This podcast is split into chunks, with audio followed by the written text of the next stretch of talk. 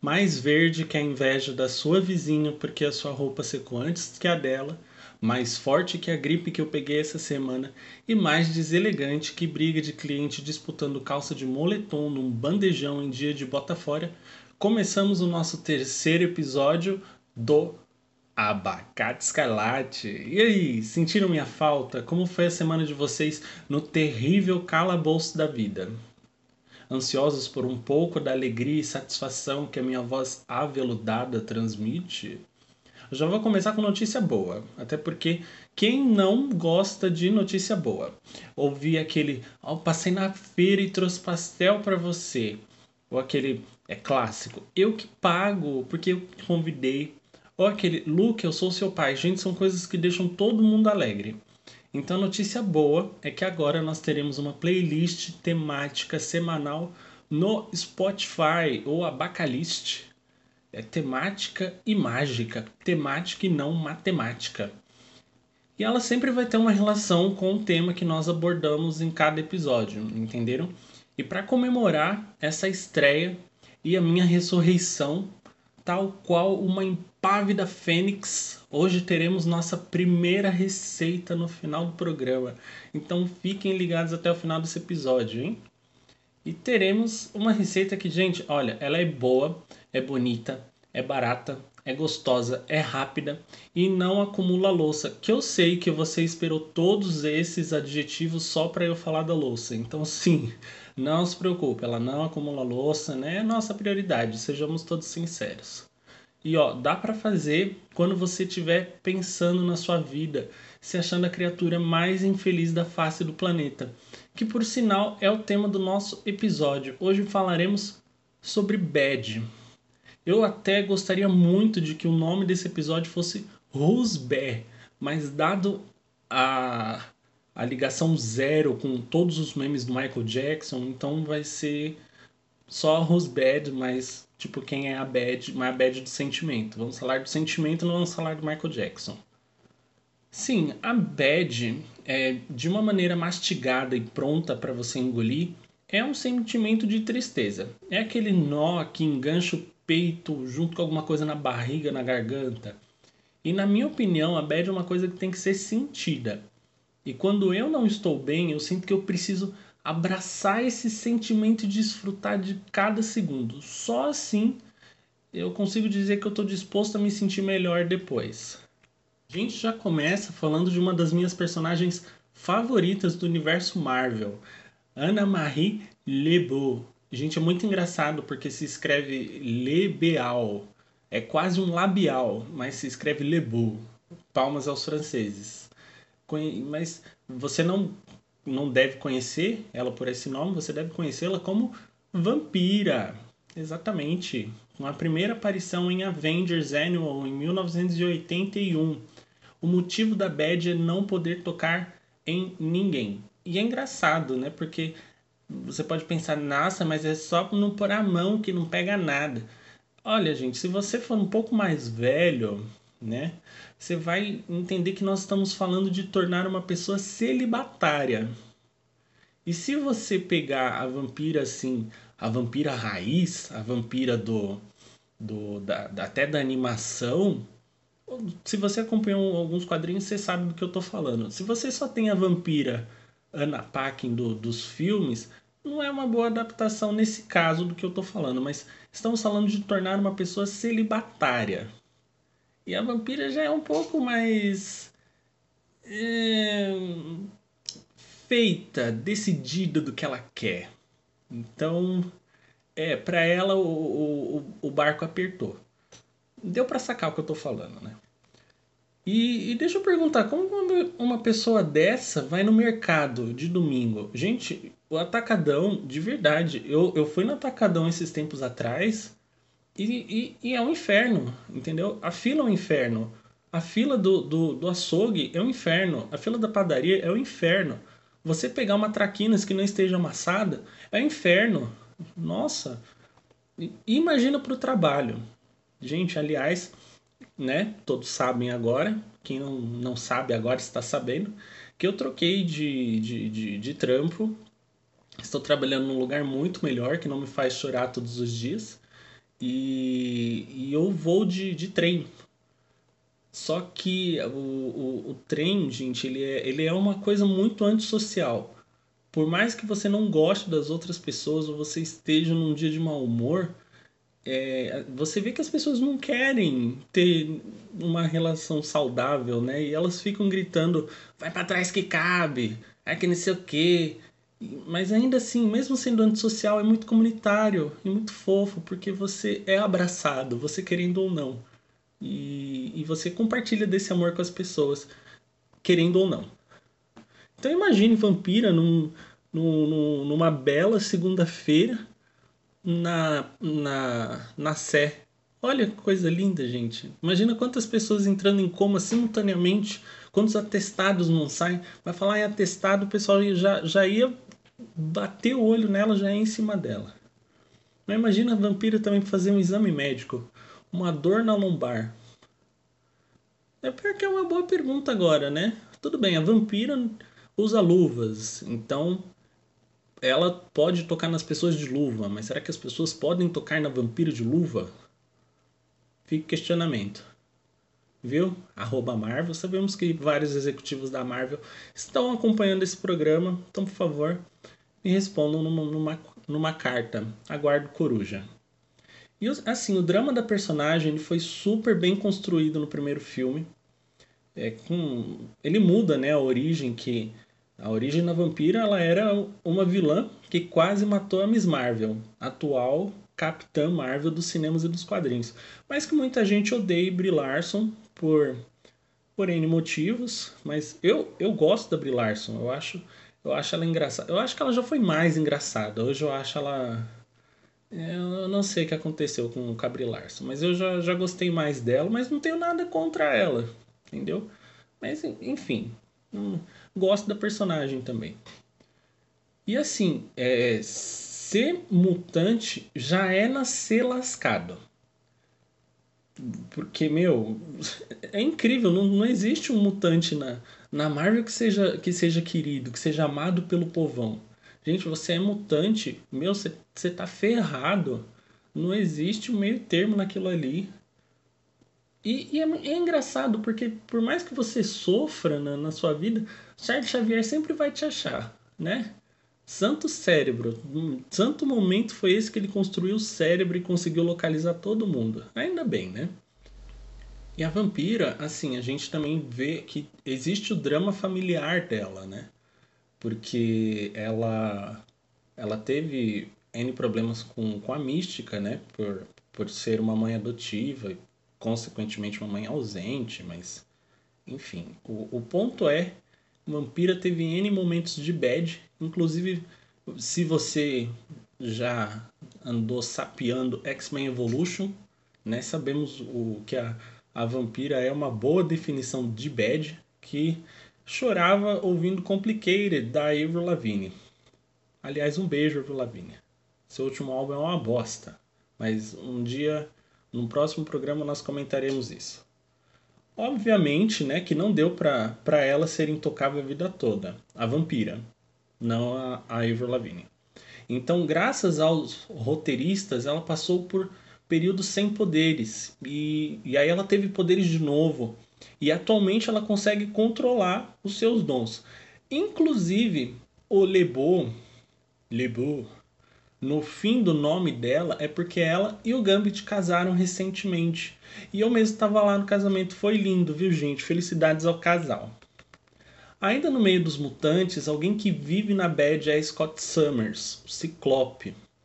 Mas não vamos falar do poder destrutivo que ele esconde atrás dos óculos. E, e sem dúvida também, assim, é um fato que ele ama a Jean Grey a, a, mesmo a Jean sendo telepata e ele não. Então, assim, ele não tinha como saber que ela deu uns amassos no Fera. Só no Wolverine. E todo mundo já sabia. Todo mundo mesmo.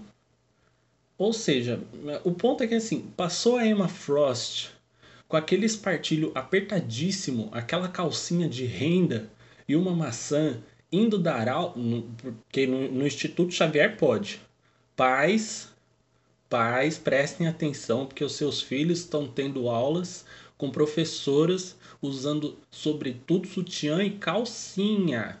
É esse o tipo de, de ensino que o Instituto Xavier oferta aos seus filhos. Pais, abram os olhos. E o ponto é que assim, se o Scott só olha, só olha e pensa, meu, essa mulher fazendo minha marmita, rapaz. Meu, Jim Gray já tá ali do lado dele com um pau de macarrão falando: "Você pensou o quê? Você pensou o quê?" Ninguém está salvo. Mas o que, o que realmente deixa o Scott na bad é saber que a Jean tá morta. Ou saber que ela tá viva. Porque a única certeza é que ela vai morrer de novo. Né? Ela, a Jean Grey ela leva ao extremo o, o codinome Fênix. Né? Porque se ela tá viva, a certeza, gente, ela vai bater as botas de novo. E é, é sempre o mesmo esquema. Eu sou morte, ressurreição e vida e não sei o que, tá? Tá bom, Jim, senta lá.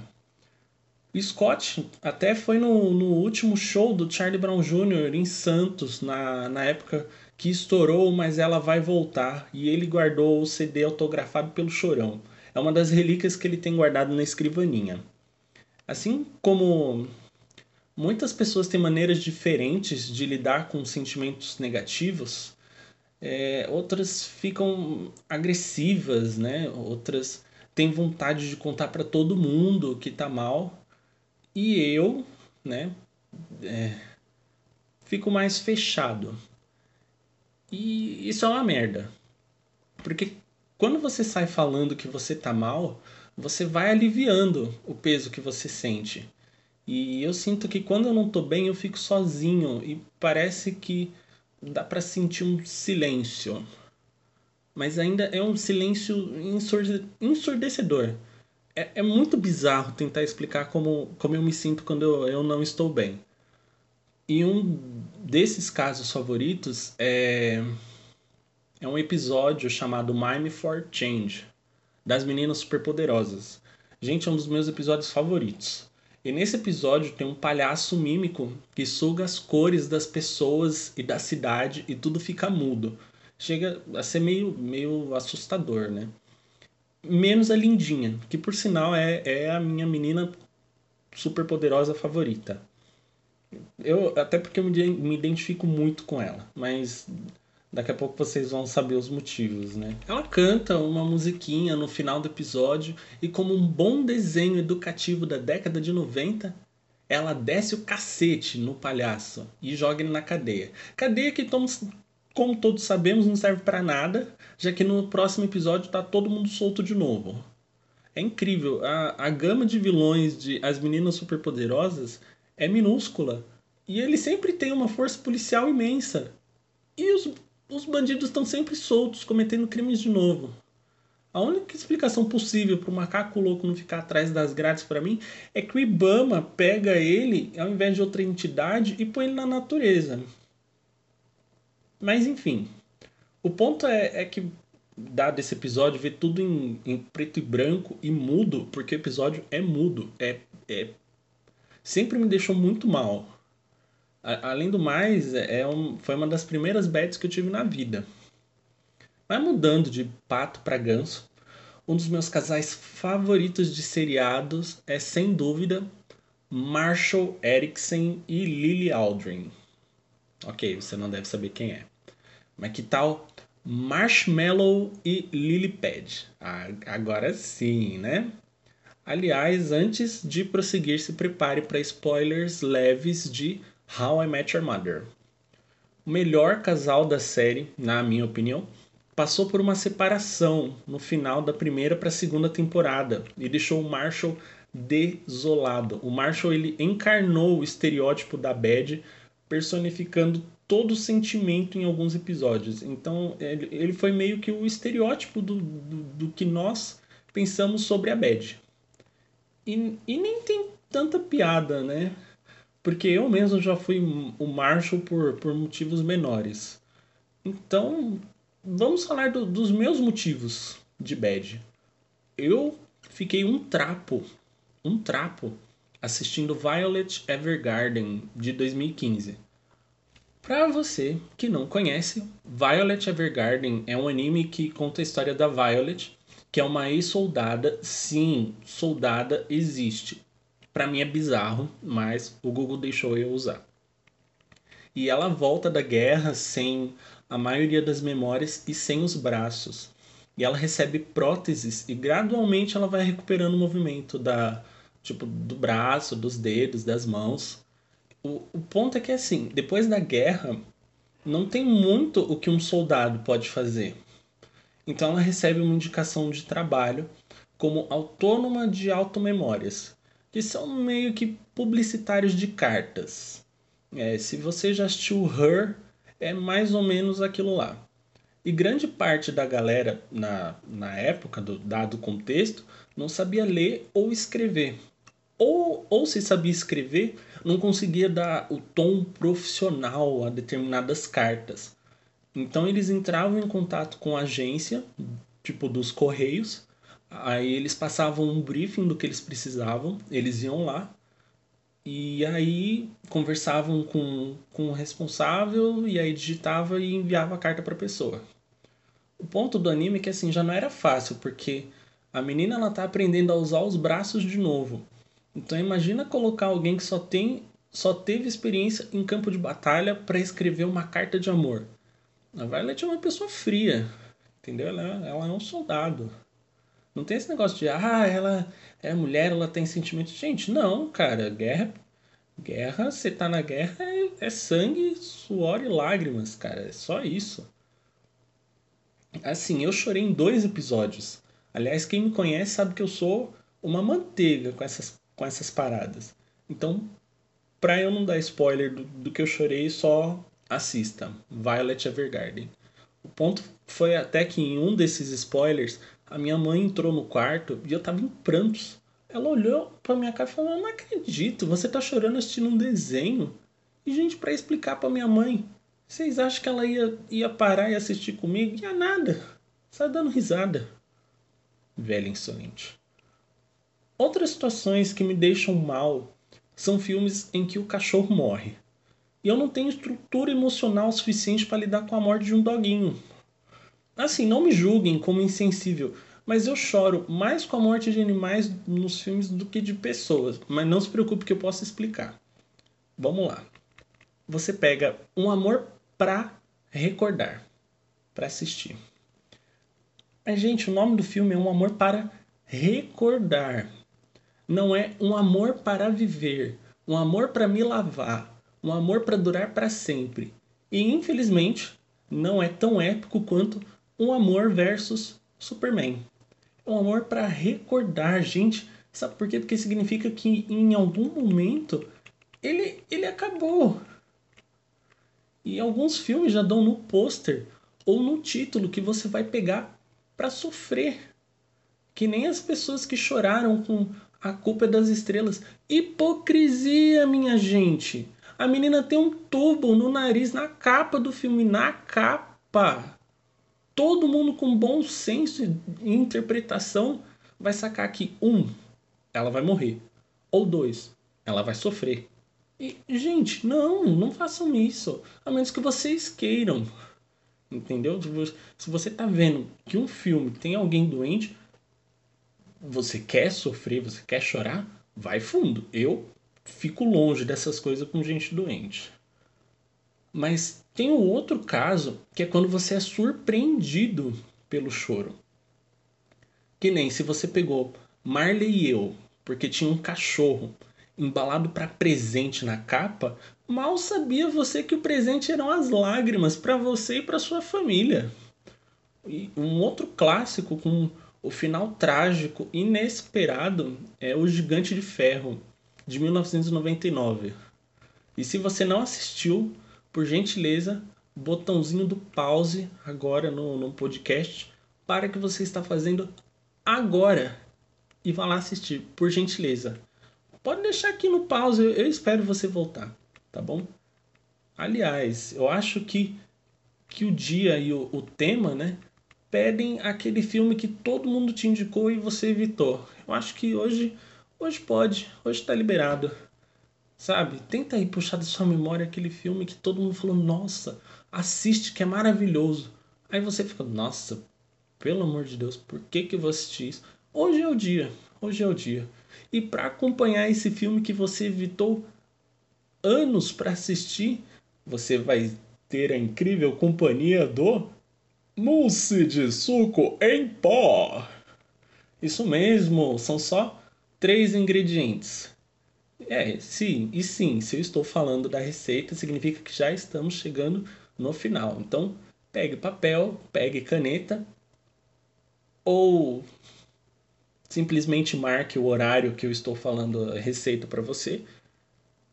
E, bom, vamos lá. São três ingredientes: leite condensado, creme de leite e suco em pó, do sabor da sua preferência.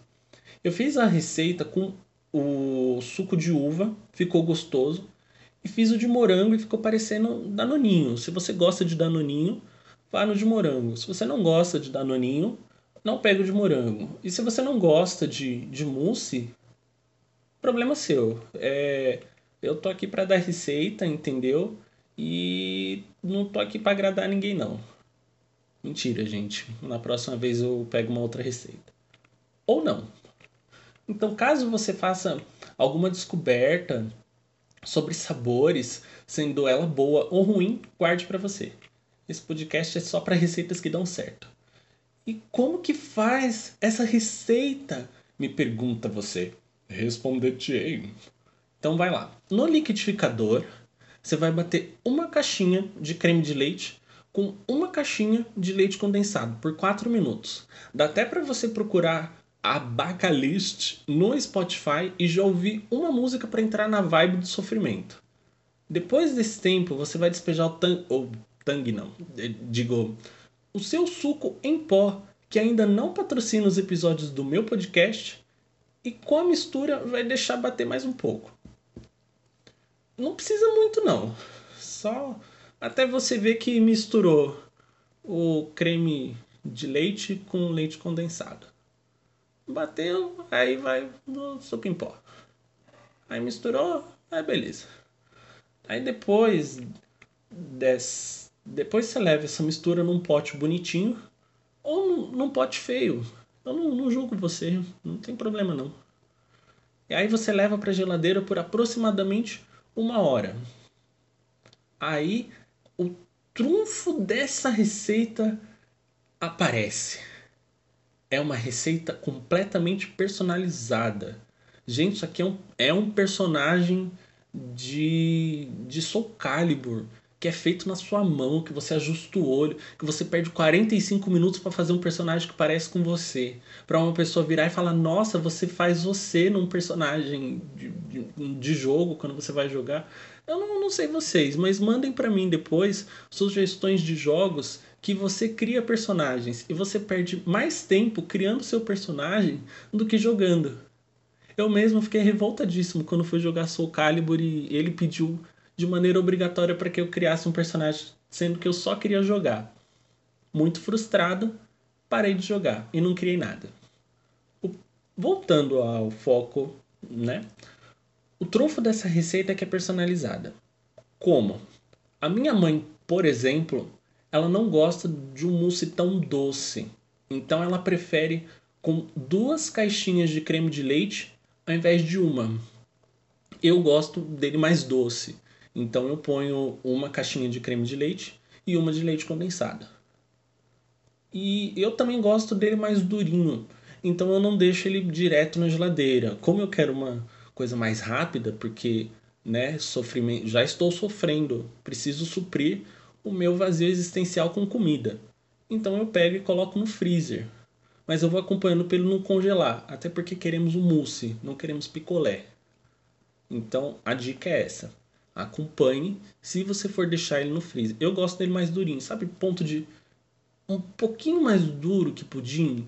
Não é aquele negócio que você vai cortar o pudim e ele derrama, parecendo, sei lá, a, a sua dignidade ou alguma coisa assim. Então é isso.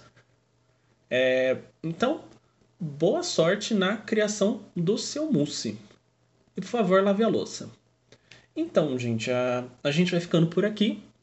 Um grande beijo para vocês e até algum dia. É algum dia porque, né, já deu para vocês sacarem que por mais que eu goste de fazer isso aqui, não é sempre que eu consigo. Mas enfim, é isso. Beijo, bora lá. Mais verde, mais forte e mais deselegante. Beijos.